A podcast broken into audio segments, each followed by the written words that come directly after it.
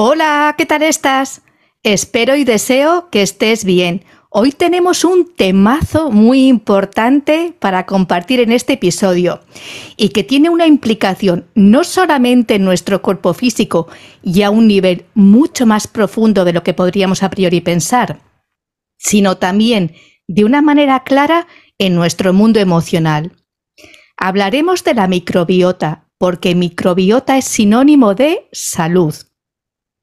Es imprescindible remarcar que en el sistema digestivo se gesta un mundo con millones de microorganismos, y más en concreto cuando hablamos de la microbiota intestinal, que es la que recoge el ecosistema más alto.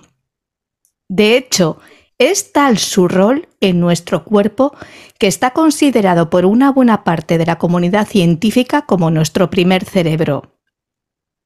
Aunque su composición es única para cada individuo, las investigaciones apuntan a que hay factores influyentes y que empiezan en los primeros meses de nuestra gestación, pasando por el tipo de parto o la lactancia que hayamos tenido. En esta charla tengo el gustazo de contar de nuevo con Silvia, fisioterapeuta, osteópata y una estudiosa apasionada de la materia y que me acompañó también en el podcast reciente sobre cómo alquimizar nuestra energía y que si no lo has escuchado, te invito a que lo hagas. Silvia ha dedicado mucho tiempo a investigar y a formarse en este campo. Luego nos contará por qué. Ha podido comprobar en primera persona cómo pacientes con mala salud mejoran cuando corrigen la disbiosis o el desorden de la microbiota. Nos va a explicar de una manera clara y sencilla por qué necesitamos realizar un viaje directo a este ecosistema para mantener nuestro sistema inmune con las condiciones más óptimas posibles. Y antes de entrar de lleno ya en la materia y pasar a saludar a mi querida Silvia, quiero agradecerte que hayas escogido el podcast Al hilo de la vida, un espacio pensado y creado para mentes inquietas. Hola Silvia, buenas tardes, qué gozada, ¿qué tal estás? Aquí de nuevo las dos. Hola Marta, ¿qué tal? Muy bien. muy ilusionada, muy, muy contenta. Estoy muy contenta. Sí, sí, estoy muy contenta. Me ha gustado esto de, los podcasts. A ver, que te voy a pillar para más temas, ¿eh? Bueno, yo me presto, ya sabes que para ti siempre tengo tiempo, así que encantada.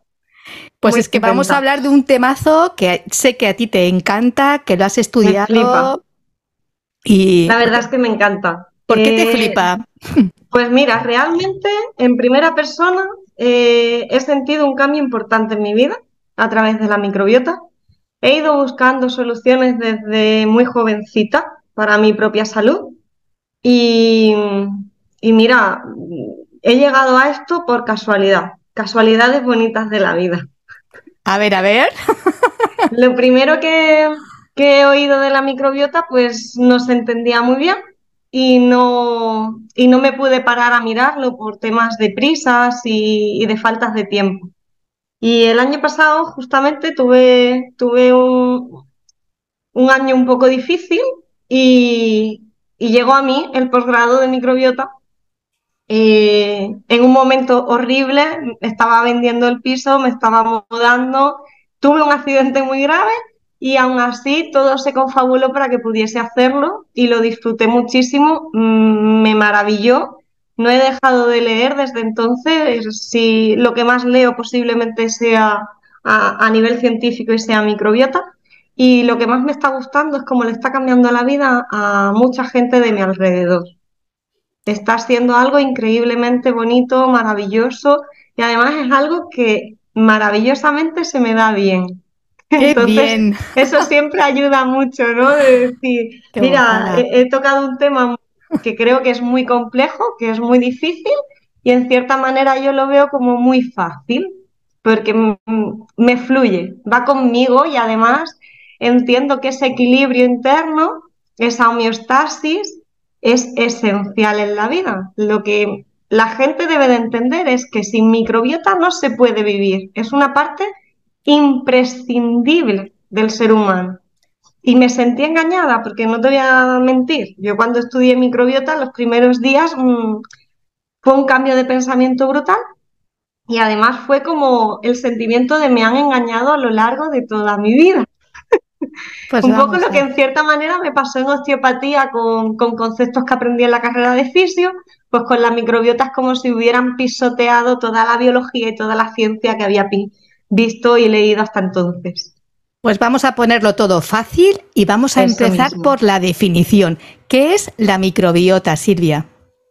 Bueno, antiguamente se le llamaba flora intestinal, pero ese concepto se quedaba muy lejos, se quedaba además como muy limitado y, que no hacía, no hacía eh, justicia a la verdad, ¿no? Estamos hablando de que el ser humano incluye unos 100 billones de bacterias. Estamos hablando de 500 a 1000 especies diferentes.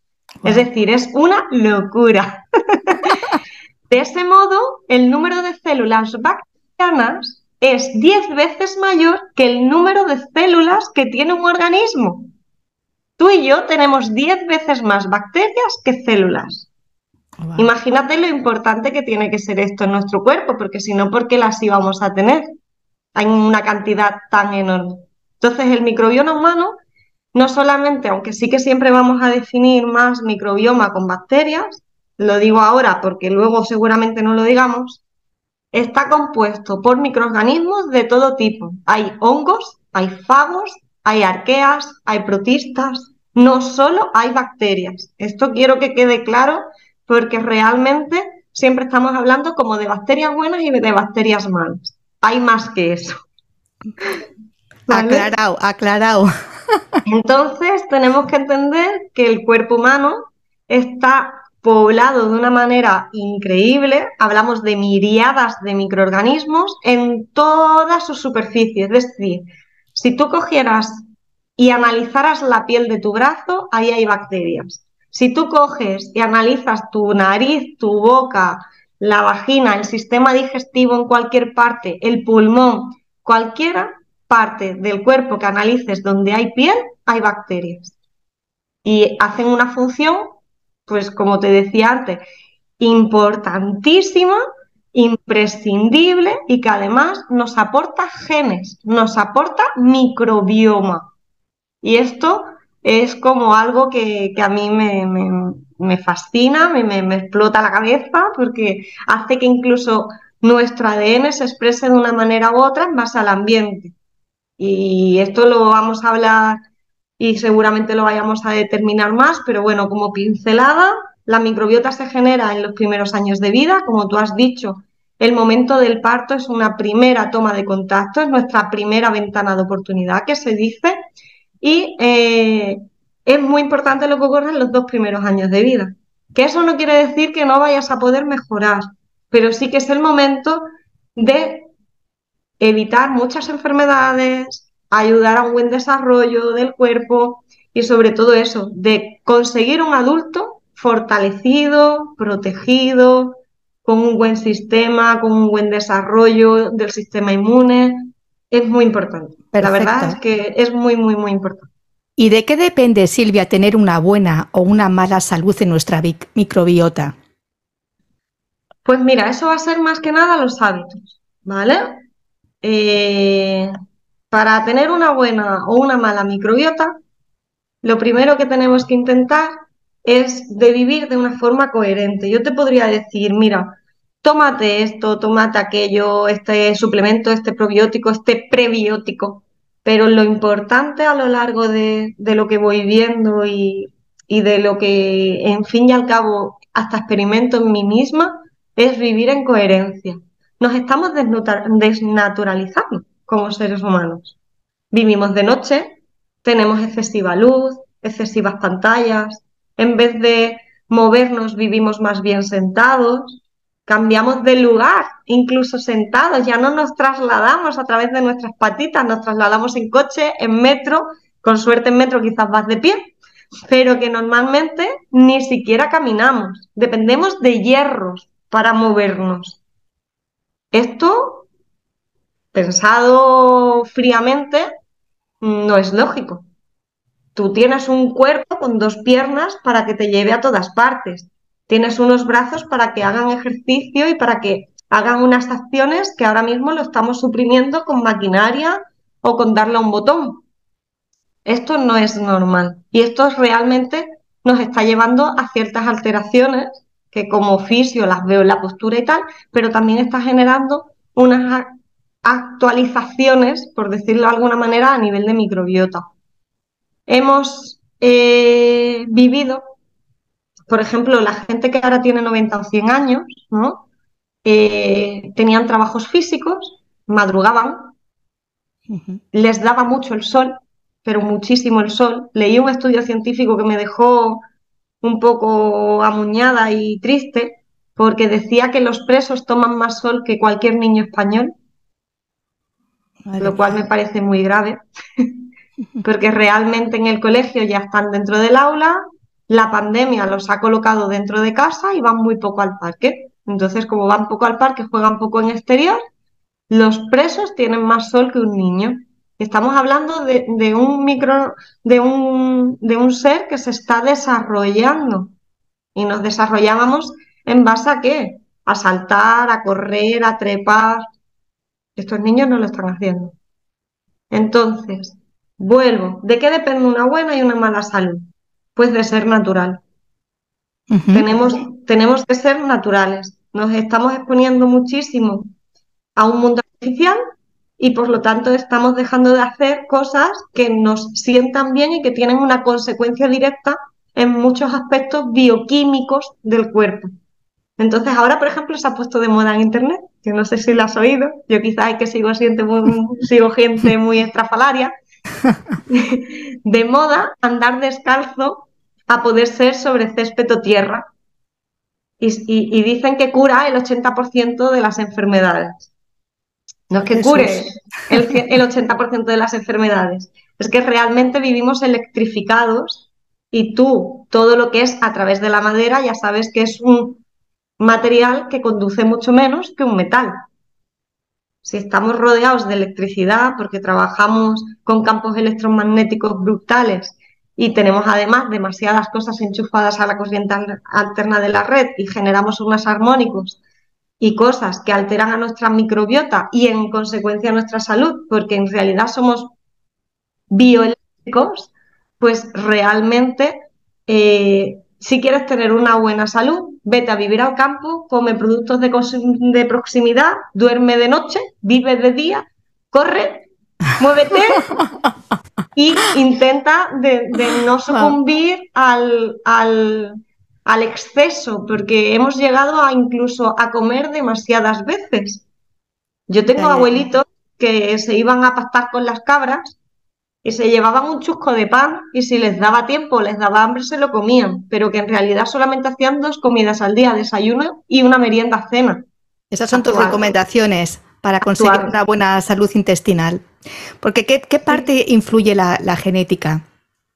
Hombre, la genética como bien sabemos, tiene un, aspecto importante, ¿no? Eh, estamos hablando de que hay a nivel alimenticio y a nivel de ambiente, ya se está hablando, ¿no? Sobre todo en temas oncológicos, de que se acidifica o se alcaliniza la sangre. Y, esto es en base a si comes mm, pizza o comes brócoli. Siento ser así de bruta, pero tú haces un ensayo químico de un tipo de reacción química a 30 grados y la haces a 200 grados y el resultado con los mismos componentes va a ser muy diferente. Pues eso es lo que hace nuestra alimentación. Genera un medio diferente que hace que cambie la composición de las moléculas en el proceso de la metilación. Es decir, los genes, a través de lo que comemos, se encienden o se apagan. Y a esto se le llama epigenética. Wow, impresionante. Más claro. Esto es la epigenética y claro, la gente en las ciudades enferma muchísimo más que en el campo. Se está llegando a mercalizar la salud. Lo saludable te lo venden más caro y lo menos saludable o lo que te hace enfermar se vende más barato. Entonces la gente normal y corriente y obrera y dice, no puedo permitirme comer bien, pero eso es un engaño. Ellos te lo venden de una forma menos atractiva para que tú decidas ir al Burger King, por ejemplo, y en vez de pedirte una ensalada, te coges eh, un Viking. Y no es lo mismo molecularmente. Pero claro, si te vale lo mismo una ensalada, que eso te lo puedes hacer en casa y que te da igual, y lo otro te lo ponen con una imagen súper atractiva y un hombre ahí abriendo la boca y, y disfrutando de la hamburguesa, es marketing. Y claro, mm, lo suyo sería pues eso, que todos tengamos en cuenta de que después de un día duro de trabajo o de un mal día, en vez de llegar a casa y pedir pizza o, coger un kebab, que cojas y digas, voy a beber agua, voy a desintoxicarme, voy a limpiar y me voy a hacer un plato de pollo o de pescado con verduritas. Sí, sí. Lamentablemente las ideas que han ido anidando de ansiedad están relacionadas con el exceso de harinas y de azúcares. Luego te vas a dormir mal, pasas mala noche y al día siguiente te levantas enfadado. Luego quiero también hablar de este tema.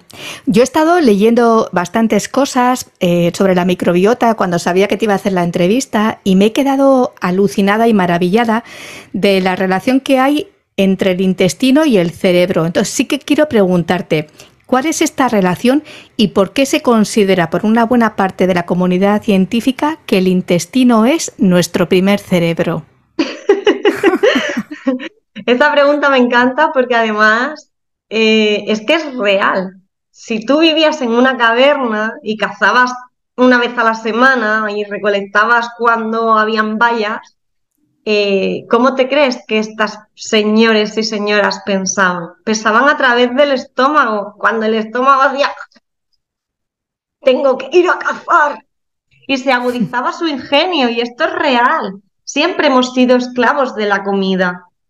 Pero ahora que tenemos de todo y que tenemos un frigorífico maravilloso en casa que lo abres y eso es como... Tendría que sonar musiquita y todo. y podemos comer las veces que queramos. Estamos en realidad eh, convirtiendo ese hábito de pirámide básico en una especie de abuso. Entonces, ¿Por qué el cerebro mm, nos hace pensar de una manera o de otra? ¿Y, por qué sabemos científicamente que está relacionado con nuestra microbiota? ¿Vale? Si siempre estás saciado, no vas a tener interés por esforzarte por nada, porque no tienes que ir a buscar comida.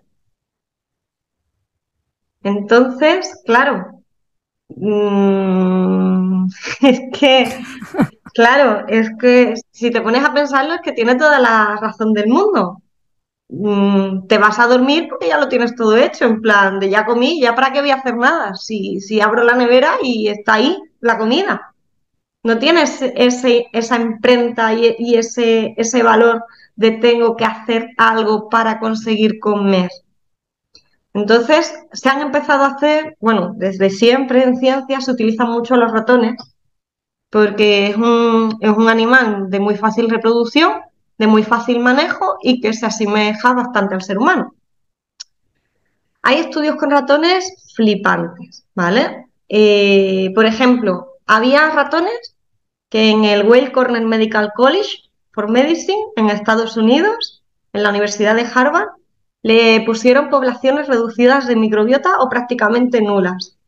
Pues estos ratones tenían muchos problemas para aprender qué peligros evitar.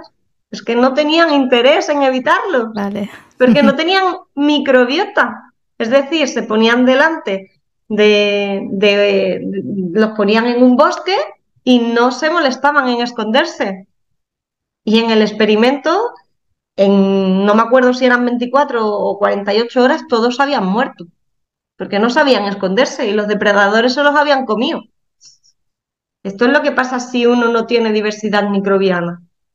En otro estudio de Ginebra, este me, flipó, este me pareció maravilloso. De hecho, al, decirme tú de hacer la entrevista de microbiota, lo busqué para poder explicarlo un poco y he visto la parte 2 y 3 de este experimento. Se le cogió de las heces de los gatitos un parásito, el Tosoplasma gondii, y se les metió a los ratoncitos. Pues, ¿qué pasaba que los ratoncitos? Que mostraban como un signo como de enamoramiento de los gatos. Ya no huían de ellos, se les acercaban, tenían la boca abierta en plan de te voy a comer y el gato diciendo, pero este ratón es tonto, es que no corre. Estaba como deseando que el gato lo comiera. Y bueno, se hicieron experimentos de ponerlos cerca de la mano. Los ratones que tenían una buena microbiota y no tenían este parásito huían de la mano y, tardaban días en querer incluso olerla o acercarse y estos interactuaban con la mano.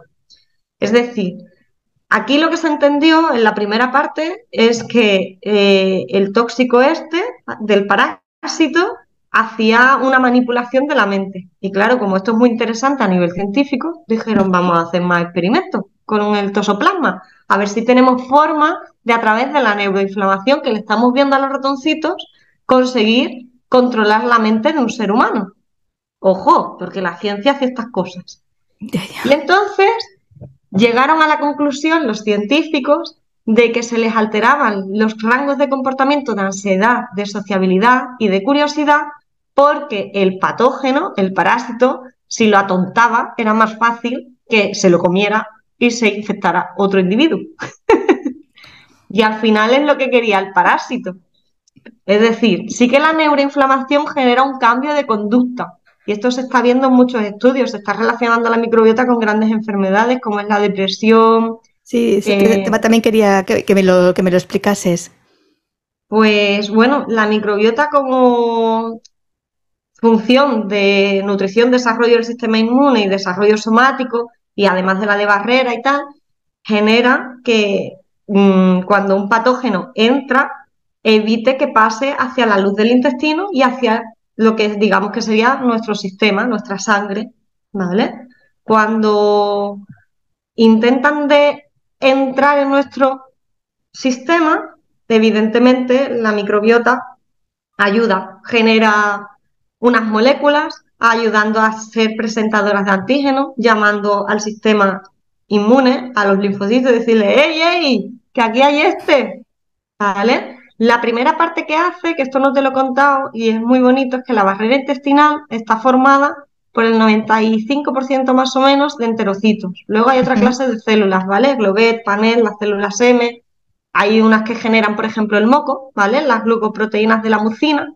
Y en esa mucina se coloca un biofil que se llama una capa de microbiota. Entonces, aquí empieza la competitividad por el entorno. Si tú tienes ciertas colonias de, bacterias en un equilibrio, en lo que se le llama eubiosis, si llega un patógeno, como están bien puestos los campamentos, no se va a poder asentar. En cambio, por ejemplo, te dan antibióticos o pasas por una mala racha, por un disgusto, y tus células microbianas, bueno, los, microbios que tienes positivos, eh, buenos, eh, se merman, se, se, desequilibran, porque el factor de estrés y de varias cosas acentúan los problemas microbianos. Y entonces es más fácil que una familia directamente crezca demasiado y te genere un problema. O directamente que se coloque una bacteria negativa y te genera una infección, que esto es lo que ha pasado muchas veces de que va la gente al hospital por una cosa y sale con otra. Y dices tú, pues ni siquiera le han antibiótico, no, pero ha estado en un medio en el que hay muchísimas más bacterias y estaba inmunodeprimido. Y evidentemente, cuando uno no se encuentra bien, la microbiota también se ve alterada. Entonces, para que entendamos bien qué hace la microbiota, que esto es lo que de momento creo que está faltando para entender lo que estamos hablando, es cuál es su función. La función de la microbiota es que participa en muchos procesos, no solo en uno. Por ejemplo, nutrición. Sintetiza vitaminas K y vitaminas B. Las vitaminas B ahora están igual que la D, un poco de moda, porque se han dado cuenta la gente de que no la tiene.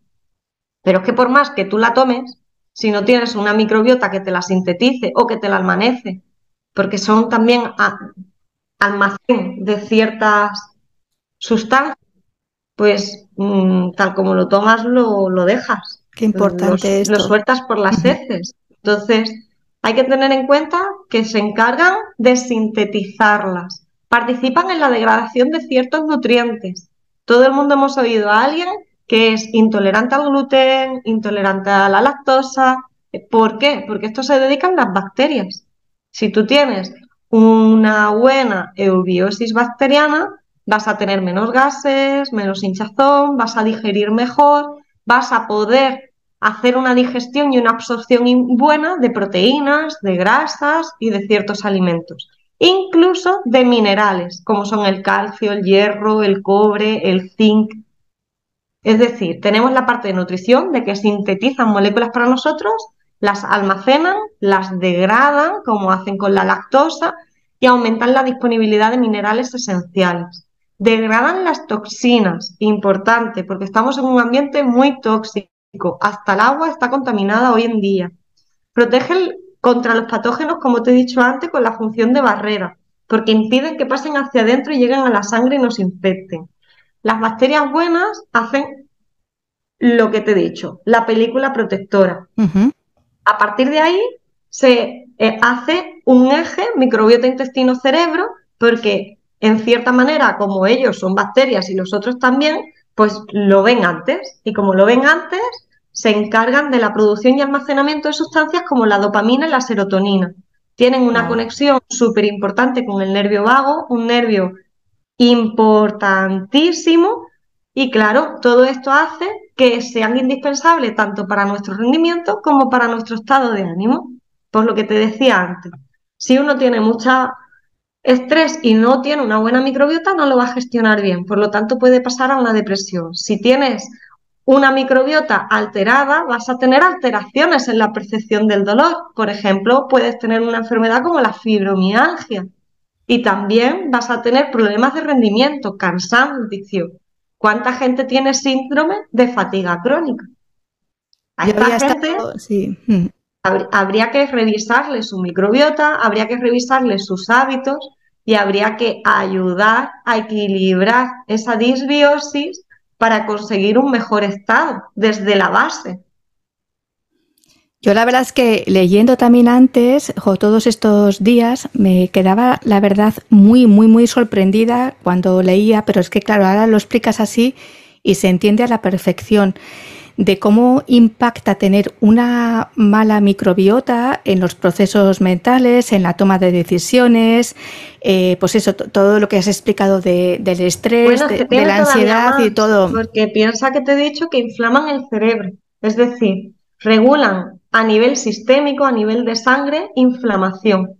Esto quiere decir que todo el mundo ha dicho alguna vez, he hecho una dieta que me he desinflado. Si esto te lo ha dicho todo el mundo, estaba como un globo y no me había dado cuenta.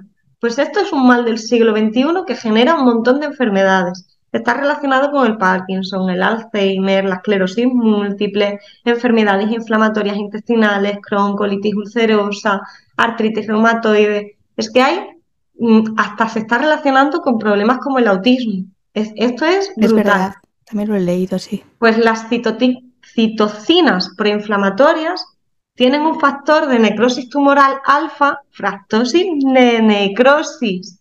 Es decir, directamente mandan a la muerte de tus células. Tienen también la interleuquina 1 beta, la interleuquina 12, el interferón, la interleuquina 6 seguramente también. Y claro, luego, al igual que tienen moléculas proinflamatorias, que vamos a tener a través de las bacterias? Moléculas antiinflamatorias, los ácidos grasos de cadena corta, que aquí están el acetato, el butirato y el propinato. Es decir, permiten en una parte del intestino, la del colon, una acidificación, impidiendo que otros patógenos bacterianos crezcan. Y ellas se quedan con la comida que no hemos degradado desde la saliva las enzimas, el movimiento peristáltico y todo, y te dan una molécula increíblemente sanadora. Se le llama rejuvenecimiento, antiedad. Em, es increíble. Regeneración celular. Y te lo hacen las bacterias. Tú no lo puedes fabricar. Nadie lo puede fabricar. Lo generan ellas para ti. ¿Por qué será tan desconocida, la verdad, con todas las funciones que tiene? Y ahora, bueno, cada vez se va escuchando más poco a poco, pero realmente ha sido una gran desconocida. Y si fuéramos conscientes de, de, la importancia que tiene, de las funciones que tiene, de cómo afecta a todo lo que ha ido explicando hasta ahora Silvia, seguro que pondríamos muchísima energía en tener una buena salud intestinal. Bueno, es que piensa que hasta ahora se ha intentado, la ciencia va avanzando, pero a la ciencia lo que le suele faltar son los medios. Estamos hablando de algo tan pequeño que te he dicho que hay 10 veces más células bacterianas en el cuerpo que humanas. Pero es que de peso hacen entre 1,7 kg a 2 kilos en un humano, que puede pesar 70. Estamos hablando de algo que es ínfimamente pequeño y que además, a partir de un descubrimiento con ordenadores cuánticos, se empezó a ver el microbioma, es decir, el ADN microbiano. Y esto, pues claro, se lo das a un médico, que son muy entendidos y saben de muchas cosas, pero claro, ¿quién maneja un ordenador cuántico?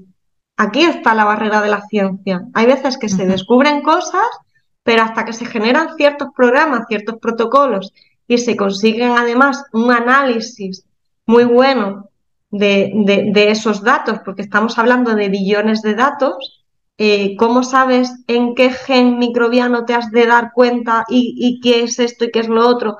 Y es, una locura, claro. A ellos les salen como rayitas o puntitos y, ahí dime tú que eso es un firmicute o es una kermansia y, y si eso está donde tiene que estar o no. Porque claro, no es lo mismo que te analicen la boca a que te analicen una parte del intestino delgado u otra del propio intestino. Es que esto es, muy complicado, realmente es muy complicado.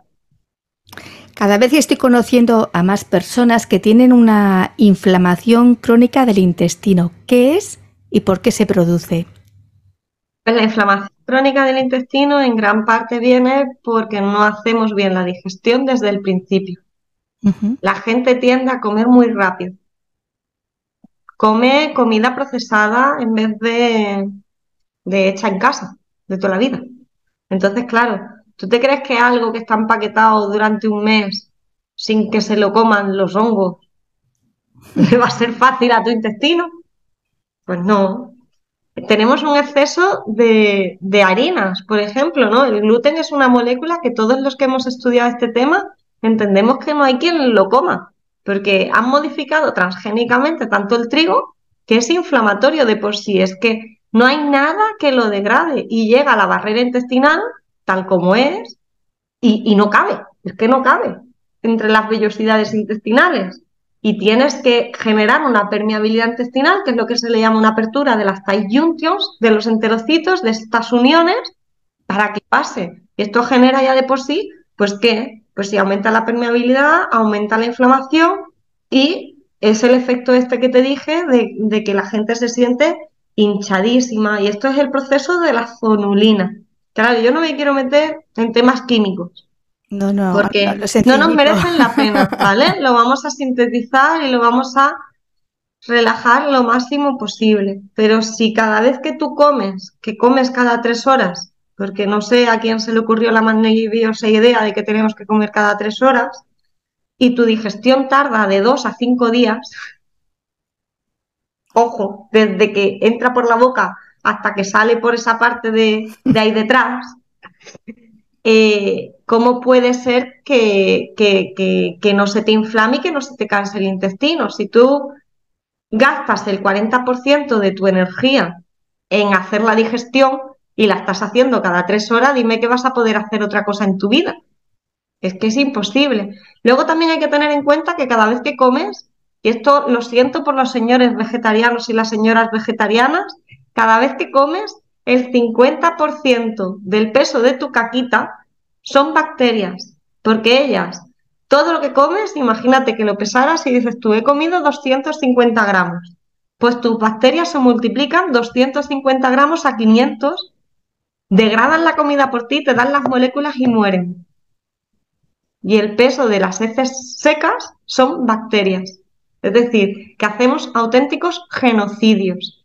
Entonces, si cada vez que comemos, y comemos cada tres horas, matamos bacterias, inflamamos intestino porque no le da tiempo al pobre tampoco de limpiarse, y encima comemos cosas que no pasan por la vellosidad intestinal y ya que has abierto la barrera no solamente pasa eso, pasa el cloro, los metales pesados, los químicos que hay en el agua, el antiadherente de la sartén, y, y termina entrándote toda la mierda de los pesticidas, esto y de lo otro, que es lo que estamos hablando, que ya encima aumentamos la posibilidad de tener disruptores endocrinos. Y esto es que a través de esa primera toma de contacto con el entorno, que por eso es muy importante el intestino, porque es la manera en cómo nos comunicamos con el entorno, está súper alterado, ¿qué va a hacer nuestro cerebro? Que ya cualquier cosa, por mínima que sea, la va a tomar como algo muy grave porque está siendo bombardeado. No es lo mismo, o sea, a ti te tiran un chipilín que si vas a cañonazo, pero si vas a chipilín por 100 personas con sus dedos a tope, va a llegar un momento que tira un cañonazo. Pues esto es lo que le pasa a nuestro sistema inmune. Se piensa que como comemos tantas veces, inflamamos tanto nuestro intestino y no paramos de recibir pequeños dardos en ese cerebro, el otro cerebro dice, ojo, me tengo que proteger. Y aquí es donde hace que la gente tenga esta labilidad emocional que dices tú, oye, pero si no es para tanto lo que le he dicho y mira cómo me ha contestado. ¿Por qué? Porque su cerebro está inflamado. Y esta inflamación le hace en momentos de mínimo estrés reaccionar como algo exarberadamente. Sí, sí, vamos por la vida de una manera totalmente inflamada. Tenemos inflamadas las emociones, tenemos, es verdad, la capacidad de, reacción y todo. Me gustaría que, me la excitación, la excitación esa del sistema inmune, perdona que te corte Marta, cuando tú estás abarrotado de inputs, eh, cuando tenemos cosas importantes en nuestra vida que hacer, lo que hablábamos el otro día, y toma decisiones y vas todo el día full y, no te da tiempo de todo y siempre tienes objetivos inalcanzables y vamos como robots sin cuestionarnos si es importante o no, nos terminamos sintiendo muy culpables, ¿no? Comemos de pie, comemos rápido, casi sin masticar, dormimos cinco horas porque hay que hacerlo. ¿Cómo no nos vamos a alterar? Somos el único sujeto que todo lo que hace, dice, piensa, está en el mismo cuerpo y mente. ¿Cómo no nos va a afectar el que mm, no estés ni siquiera pensando en lo que estás haciendo, que esto nos ha pasado a todos, que vas andando por la calle, te saludan y no le haces caso, porque mientras que tú estás andando, estás haciendo la compra y estás mandando un mail. Sí, sí, estamos permanentemente inflamados. Entonces, vamos a poner las cosas fáciles. Vamos a hablar, por ejemplo, de pilares de buena salud. Evidentemente ya ha quedado claro que una alimentación sana, eh, el movimiento. ¿Qué pilares de buena salud? Para que las personas digan, bueno, eh, suponte que tienes una mala microbiota y que dices, a ver, soy consciente de lo súper importante que es por todo lo que afecta, por todo lo que hemos explicado, que afecta al descanso, afecta a la toma de decisiones, afecta a nivel emocional, afecta a nivel mental y digo, vale, quiero empezar a tener buenos hábitos de salud y tener una microbiota buena y sana. En primer lugar, ¿cómo sabes que tienes una mala microbiota? ¿Con un test de heces o cómo? Yo normalmente lo que le miro a mis pacientes es la lengua, porque la boca es esencial. Les pregunto si tienen sarro, si les sangran las encías, si tienen hipersensibilidad, si suelen tener caries. Lo primero que les mando es al dentista. Y esto los dentistas lo han dicho toda la vida. La salud empieza en la boca. Y es verdad. Hay muchas enfermedades que están relacionadas con tener una mala boca. ¿Vale? Entonces, ¿Cómo vas a digerir bien la comida si la primera parte ya está mal? Es imposible, la saliva es esencial. El masticar, lo que nos decían de chiquititos nuestros abuelos, de quiero oírte contar las 20 veces. Esto no lo hacemos como adultos y lo deberíamos de hacer. Los niños comen despacio, se pueden tirar con el plato de macarrones media hora. Un adulto se lo come en cinco minutos y rápido y de pie incluso muchas veces, como he dicho antes. Esto no es, no es normal. Entonces, primera parte sería lo que os he dicho, vivir de día y dormir de noche. Intentar de, de tener un momento tranquilo. Hemos pasado de llegar a casa y relajarnos a llegar a casa y estar como locos, haciendo cosas todo el rato y encima duerme mucha gente hasta con la tele encendida, que es un, es en cierta manera un estímulo para el cerebro que el cerebro en ese momento lo que quiere es apagarse, quiere relajarse. Sí, sí, totalmente. O, muchos jóvenes duermen con el móvil debajo de la almohada que son ondas electromagnéticas que están chocando contra tu cerebro mientras que tú lo tienes apagado. Eh, también está el problema ¿no? del exceso de luz. La gente, cuando vivíamos normal, me refiero a sin la era moderna esta que nos estamos volviendo locos, se despertaban hasta sin reloj, en base al amanecer, al canto de un gallo, y luego a medida que iba anocheciendo era toca recoger y volver a casa. Y tenían los ritmos en base al sol. Ahora no. Ahora hay gente que está obligada a trabajar de noche o que directamente mmm, deciden dormir cuatro horas porque ya tienen suficiente. Esto no es real. Tu cerebro necesita descansar, igual que tu intestino. Entonces, primer punto, eh, mastica la comida. No hace falta comer cinco veces al día. Come por hambre, no comas por rutina. Intenta de comer variedad. Tenemos en la dieta mediterránea la gran suerte de que tenemos alimentos de todos los colores y de todos los tipos. A tu microbiota le gusta esto, porque donde hay colores y hay variedad hay muchos antioxidantes. Los colores muy llamativos son más ricos en antioxidantes. Y ahí van a encontrar las herramientas para ellos darte la vitamina K, la vitamina B, la vitamina D y todas estas cosas que en realidad no se les tendría que llamar ni vitaminas, son como hormonas.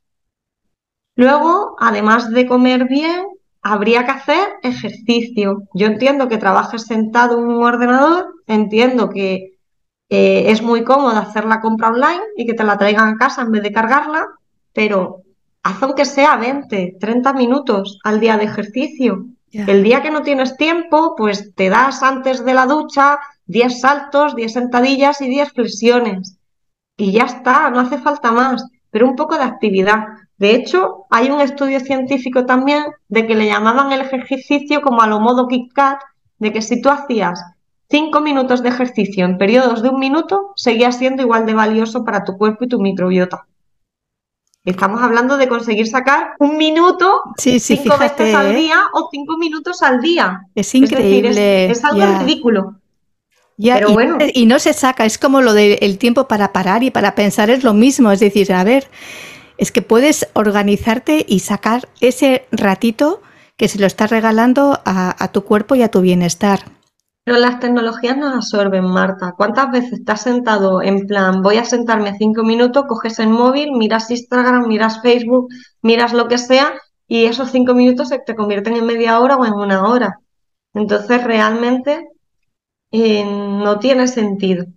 Tienes que conseguir delimitarlo porque el, teléfono o el internet o, la prensa esta del Facebook te absorbe y al final es de lo que ellos ganan. Es gratis, pero nunca es gratis porque a la vez te están metiendo publicidad y te están metiendo cosas. Y ellos cobran porque tú no desconectes, por las horas que tú estás online. Por eso que vamos a convencer de la importancia del cuidado de la microbiota. Ya has explicado bien las funciones y que es bueno que se considera el primer cerebro, así que vamos a cuidar todos y cada uno de los órganos que tengamos y desde luego que el intestino es clave. Es clave para tener una buena vida, es clave para tener un buen sistema inmune, porque si no tenemos un buen sistema inmune, apaga y vámonos. Ahora hay mucha gente que está haciendo lo de las 12-16 horas de ayuno. Se ha puesto también un poco de moda. Igual que dormimos y, dormimos para descansar supuestamente el cuerpo, aunque es en realidad la mente, tenemos que dejar descansar el intestino. Y lo suyo sería eso, 12-16 horas. Hay una cosa que tú sabes que yo hice, de que hice un ayuno de 72 horas. 72 horas en las que mantuve mi vida normal. Me movía, entrenaba, pero solamente bebía agua. 72 horas. Ni me desmayé, ni me mareé, ni me pasó nada. Todo el mundo puede estar horas sin comer. Y ahí lo que le pasó a mi cuerpo es que hizo un reset, miró en donde había problemas, fallos, y se puso, tal como empecé a comer, es donde me encontré cansada. ¿Por qué? Porque se puso a regenerarlo todo.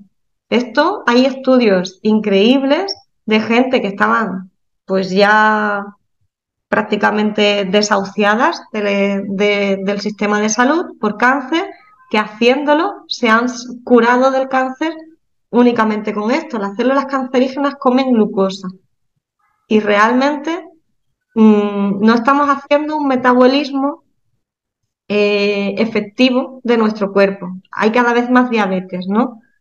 Hay mucha gente que está en la moda de la dieta keto. Yo soy más de la idea de la flexibilidad metabólica. Las bacterias necesitan comer de todo y una parte importante es la fibra fermentable de, de los hidratos de calidad.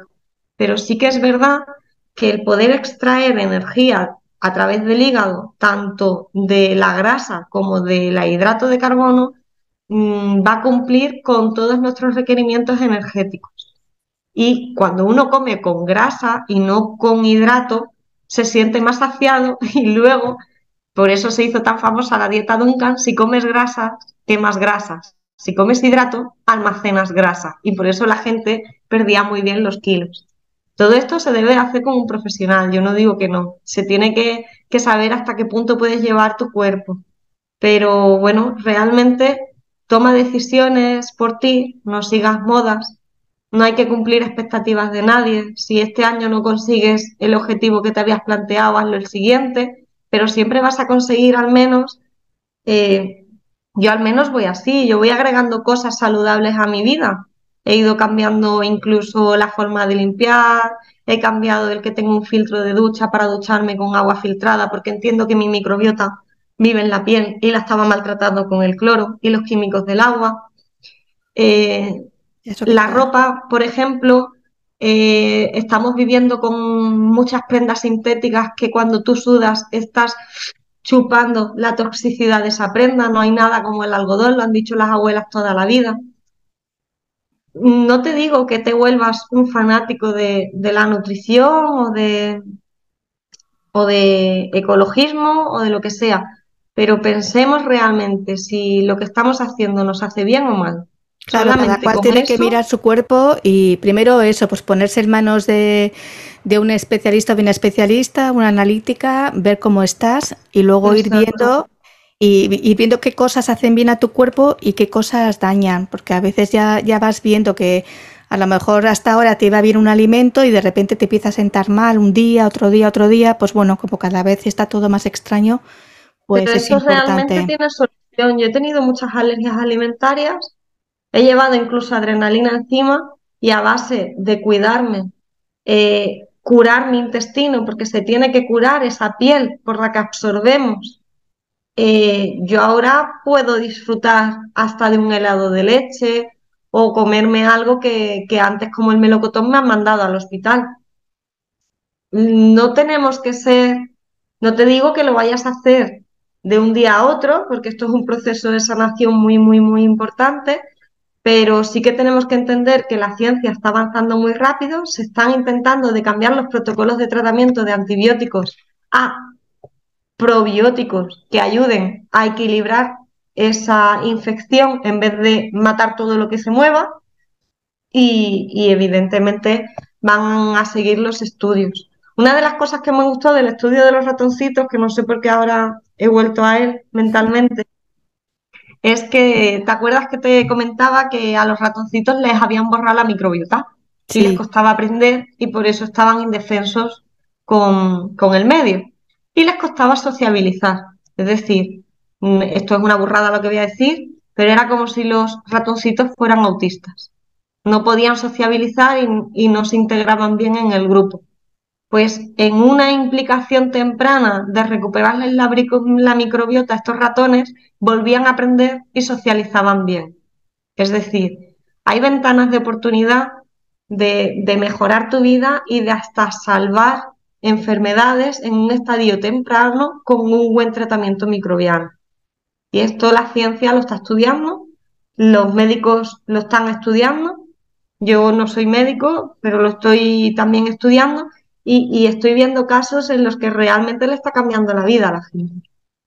Ahora, por ejemplo, presenté un trabajo en la universidad de arreglar una lumbalgia de más de 40 años de evolución a través de un tratamiento de probiótico y la había probado de todo. Le había puesto agujas, la había manipulado, le había puesto máquinas, le había dado masajes, había hecho ejercicio pero para aburrir a este señor y a nivel microbiano se le ha solventado pues la vida es así, no todo el mundo tiene una lumbalgia igual que otro, no todo el mundo tiene el mismo problema que otro, pero aprendamos una cosa, la espontaneidad es vida. Y si, si uno se da cuenta de los mejores momentos de tu vida, tal como me dijo un profesor, casi siempre estás sucio, sudado y muchos de ellos desnudos. Ay, Silvia, ha sido una gozada. No sé si quieres comentar algo más de la microbiota o, lo dejamos aquí. Ya nos has explicado qué es, cuáles son sus funciones, qué impacto tiene en la salud emocional, en, la, en nuestra salud física, eh, qué tipo de, bueno, de consejos das para tener el intestino pues, en buena forma. Eh, cuáles son los pilares de la buena salud. Nos has explicado un montón de, experimentos. Lo único que podríamos decir son alimentos que funcionan muy bien para la microbiota, por ejemplo, para el que quiera cuidarse. Vale, pues adelante. Por ejemplo, la manzana es para, para el mundo médico un medicamento natural. Más tiene mucha microbiota la manzana y si la coges ecológica y no de invernadero, porque evidentemente ha interactuado más con el entorno, más bacterias va a tener. Luego podemos hablar también de las aceitunas machacadas de toda la vida, que se hacían en los pueblos con una piedra, pap, y se metían en una tinaja y se fermentaba. Pues ahí hay muchas bacterias de las que te dan los ácidos grasos de cadena corta que hemos estado hablando, que te dan las moléculas de regeneración. Luego también es muy importante, por ejemplo, alimentos que se están cada vez oyendo más y quizás se no son típicos de aquí, como el chucrut, la kombucha, el kimchi, eh, todo lo que es así como fermentado, por ejemplo, las legumbres fermentadas, como es el hummus, que se ha puesto también muy de moda, es muy bueno para la microbiota. Lo que os dije de muchos colores. La idea de microbiota es comer 30 vegetales diferentes a la semana. Y no tienes por qué comer 30 vegetales diferentes, los puedes utilizar también en especias. Hay una salsa que es tremendamente sanadora, que es la salsa al pesto, la de la albahaca fermentada en aceite con un poco de ajo crudo. Esta salsa es maravillosa. Eh, es que hay muchas cosas que no pensamos que son tan increíblemente sanas, pero que realmente sí que lo son. Y, y si miráis en internet, la fibra fermentable es a través de, por ejemplo, la patata, el boniato, la yuca, el arroz largo cocido y todo está refrigerado en la nevera durante 24 horas. Y esto hace que pase bien por todos los procesos de digestión hasta que llega a la última parte del intestino y allí te dan ácidos grasos de cadena corta. Entonces, no huyamos de, de comer algo en específico. Comamos de todo, comamos variado y sobre todo intentemos de no comer de paquete, comamos de la tierra, comamos de proximidad. La carne de pastoreo es mucho más sana que la carne de jaula. El pescado salvaje es mucho más sano que el pescado de piscifactoría. Eh, luego, como cosa importante para mejorar la mucosa intestinal, que vemos que está muy dañada hoy en día por, por tantas harinas y tantos azúcares, podemos también eh, tomar alimentos de, tipo más marisco, todo lo que son sepias, chocos, eh, almejitas, mejillones, navajas, pulpo, marisco. Todo esto, yo no sé, pero yo le pregunto a mis pacientes que hacen el estudio de microbiota que si lo toman y me dicen que en las ocasiones especiales. Ojo, que no es tan caro. Se puede comprar una bolsa de mejillones a la semana y comer mejillones un par de días a la semana o unas gambas en un momento dado. Pues esto aumenta el epitelio intestinal y lo sana, por ejemplo. Luego el tema de los yogures, si no son azucarados y son naturales, al estar fermentados también tienen un gran número de bacterias. Está muy de moda el kéfir, que es muy digestivo. Es ir mirando, probar cosas, merece la pena. Pues muy bien. La, la bebida de la kombucha, con el hongo de la kombucha, si no tiene mucha cantidad de azúcar porque se la come el hongo, te suelta una sustancia que es increíblemente beneficiosa. Es ir probando, pero eso, sobre todo, coman sano, coman con hambre y sáciense. No, no coman muchas veces muy poquito. Pues muchísimas gracias, Silvia. Gracias a ti. Por estar otra vez aquí. Es una gozada tenerte, que contigo se puede hablar también de, cantidad de temas diferentes y yo sabía que tenías, la verdad, que te, que te enganchaba el tema de la microbiota y que habías visto un montón de, mejoras en personas que habían empezado a prestar atención a, algún, a un órgano que parece que está ahí y que no se le presta la atención que, toca. Espero que después de haber escuchado este podcast, si alguien tiene alguna duda, bueno, pues que sepa que primero se mire muy bien con especialistas, que le hagan una buena analítica y si tiene algo en el intestino, que ponga el foco. Hay análisis microbianos, pero son un poquito caros. Pero si vas a un especialista que sepa mirar bien los síntomas, cómo son los gases, cómo son las heces, cómo está la lengua, cómo son tus uñas, eh, los síntomas que tienes, que si tienes picores, que si no y tal, a veces no son necesarios y los podemos evitar. ¿Vale? Entonces, es ponerte en manos de alguien profesional con un buen ojo clínico y, evidentemente ir con la mente abierta y, con ganas de, de, mejorar porque vas a aprender a comer un poquito diferente y vas a suprimir cosas que no le están haciendo bien a tu organismo. Eso siempre. Silvia, ha sido un placer. Muchísimas gracias, de todo corazón. es una gozada tenerte aquí. Y nada, y quiero también agradecer a todas y cada una de las personas que nos regalan su cariño, su tiempo y su atención. Muchas gracias a todos por escucharnos. También muchas gracias por todos los mensajes que hemos recibido tanto Marta como yo por el lo iba a decir, podcast. Lo iba a decir ahora, sí. Así que bueno, muchísimas gracias a todos y, para mí ha sido un placer participar como siempre, Marta. Muchas ha sido una gozada. Yo también quería dar las gracias. Hemos recibido un montón de mensajes. Ha sido súper bonito, tú por tu lado, yo por el mío y, conjuntamente. Así que un detallazo y, y nada. A pasar buenas vacaciones, familia. A pasar buenas vacaciones. Un abrazo enorme. Hasta pronto. Besitos. Adiós.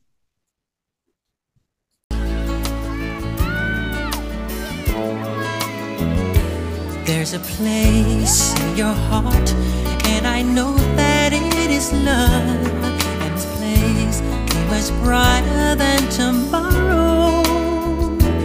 And if you really try, you'll find there's no need to cry. In this place, you feel there's no hurt or sorrow. There are ways to get there if you care enough for the living. Make a little space, make a better place. Heal the world, make it a better place